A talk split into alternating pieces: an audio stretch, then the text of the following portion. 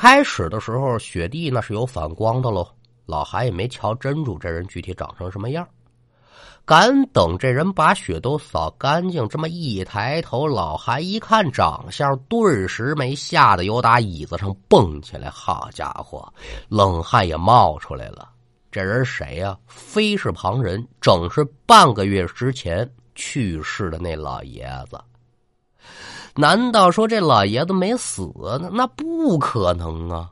人都在太平间停着了，怎么可能没死啊？那既然老爷子已经死了，出现在监控画面当中的是谁呢？那就只有一种可能了，就是老爷子的亡魂。此时此刻，别说是老韩啊，就您在座的列位，心里什么感受啊？反正冷静下来吧，我觉得这个感激之情应该大于恐惧。闹清楚了其中的原委，老韩是一刻不敢耽搁呀。心里明白，人死之后应当是转世轮回，重新做人。但老爷子的亡魂依旧留存于阳世三间，除了说不舍之外呢，应该也是为了报答我那天晚上的一饭之恩。老爷子已然就以死相报了，这份恩情您说还得怎么还呢？您还替我扫雪，我老韩真是承受不起呀！这就决定找一高人，一是当面谢谢这老爷子，二一个呢就把这老爷子赶紧送进轮回，避免成为孤魂野鬼。很快呢，这个懂道行的人可也就找见了。得知了整件事情的来龙去脉之后，高人是感慨万千呢。哎呀，想不到世间还有如此重情重义的人。另外，对于老韩的做法也是赞赏有加。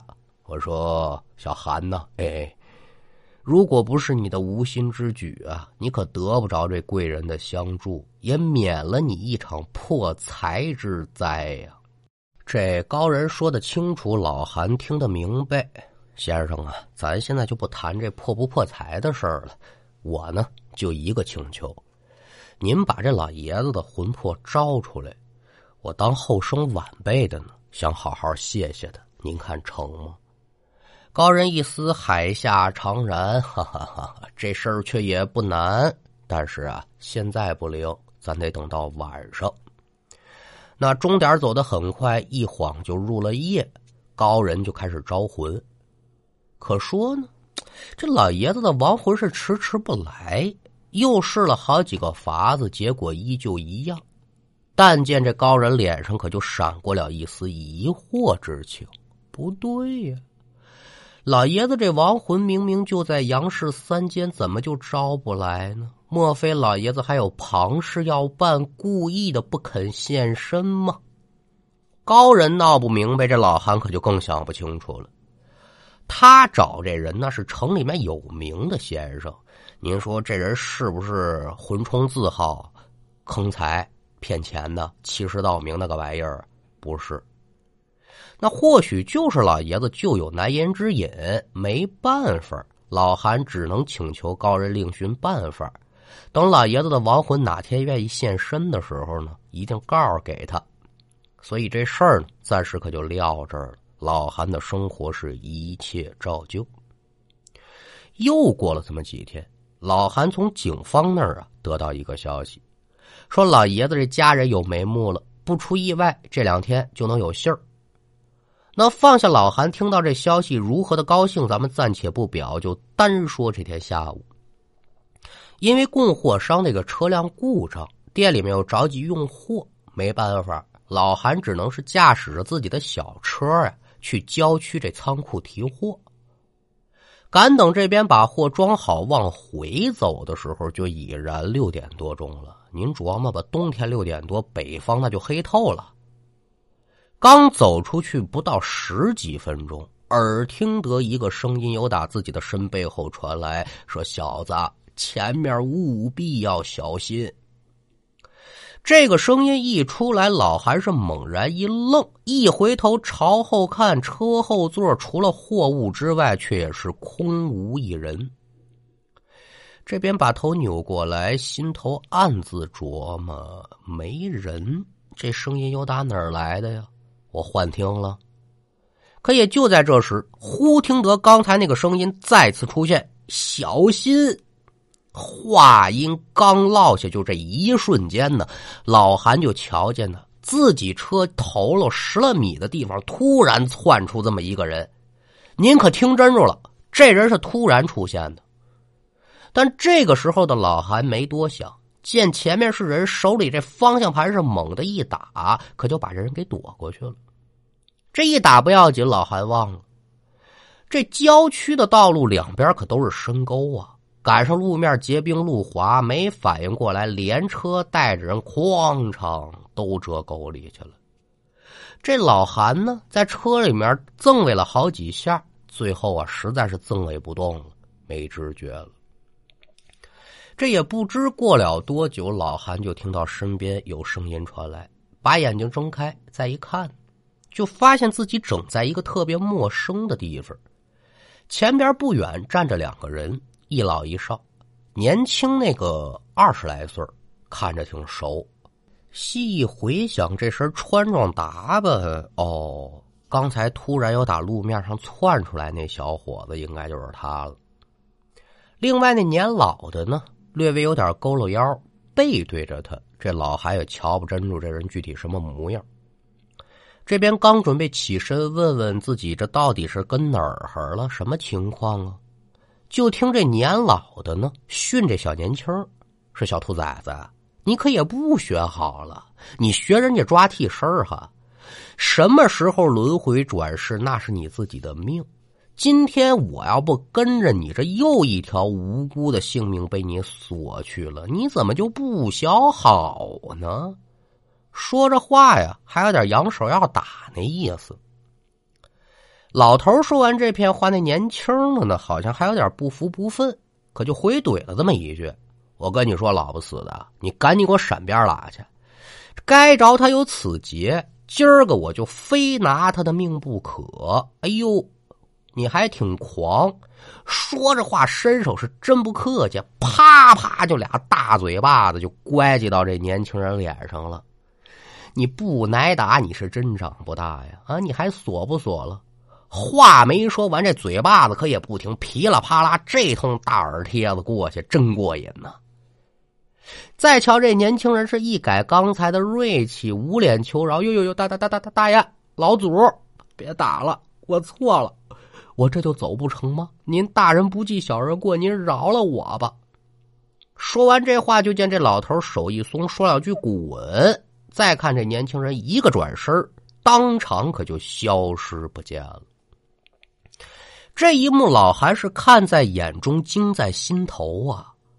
低头再一看，自己周身上下暗自吃惊。嗯，不对呀，我刚才出车祸了，怎么现在我一点事儿都没有啊？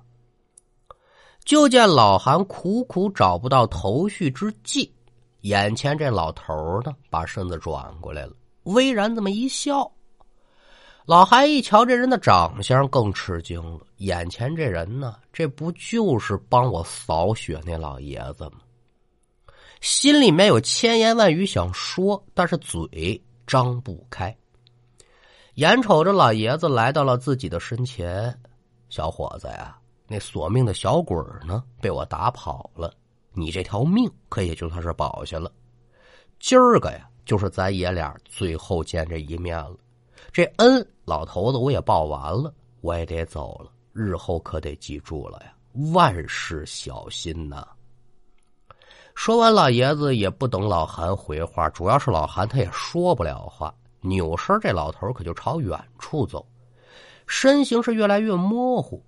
就在快要消失的时候呢，老爷子扭身朝这老韩摆了摆手：“小伙子，我可谢谢你了，走了啊。”说着话是哈哈大笑，消失不见。随即而来的是一道刺眼的白光闪过，老韩再一睁眼，发现自己躺手术台上，耳中紧接着就听到医生们的对话，说这心跳恢复了，这患者有意识了。老韩虽然不能说话，但心里明白自己这是又活过来了。大难不死啊，我。究其原因，因为什么呀？不是说我福大命大，跟这老爷子又脱不了干系，人家救的我。那在休养的这段时间呢，老韩也收到警方传来的消息，老爷子的亲属已经找到了。通过了解呢，也得知这老头啊不是本地人，生前因为有老年痴呆，再加上失语，不幸走失了两年多了。现在老爷子这遗体已经被亲属带回家火化，入土为安了。那为了表示谢意呢，这老韩还特意嘱咐自己的妻子参与了老爷子整个葬礼，说出钱出力自然是不在话下。当然了，那两个行凶的歹徒怎么样啊？自然是法网恢恢，疏而不漏，该怎么制裁怎么制裁，那由法律管着他，咱可就不多说了。咱单说老韩康复之后啊，第一时间可又找到那高人了。说老爷子这亡魂有没有顺利投胎呀？他老人家过得好不好啊？高人听完老韩的描述之后，也就是那么微然一笑：“嗨，当初老爷子亡魂呢不现身的原因，咱可也就找见了。老头是料准了你有一场生死劫，所以一直留在你身边，助你化此劫难。”虽然说他有痴呆之症，但身怀着滴水之恩，定当涌泉相报的心，老爷子是有福报在身呢。下去的路走的肯定是顺顺当当，你就放心吧。听闻此言，老韩放下心来，挑了个时日，由媳妇陪着呢，夫妻两口子来到老爷子的坟前，纸人纸马、香烛蜡签一应的贡品摆的是满满当当。跪下，哭通通就磕三个响头。老爷子，小子我呀，谢谢您了。来世希望您能够啊福寿康宁吧。这书到这儿可也就给您说完了。老韩以他的善举换来的是老爷子阴阳二世替他消灾解难，这就是老韩坚信的善有善报。反观这老爷子呢？不忘一饭之恩，以命相报，这也值得敬佩。最后说这么几句题外话：社会上吧，现在经常就有那么一撮人，仗着自己衣着整齐亮丽，手里面有那么一丁丁点的权利，就经常是以貌取人，以衣取人，觉得自己站在了道德的制高点上。他这双狗眼看谁呀，都那么。低，对这种人呢，我想说呀，有些人身上脏，但他心里干净；而某些人呢，身上看着很干净，看这心呢，实则是肮脏无比。好了，那书说至此，今天这一段故事也就告一段落。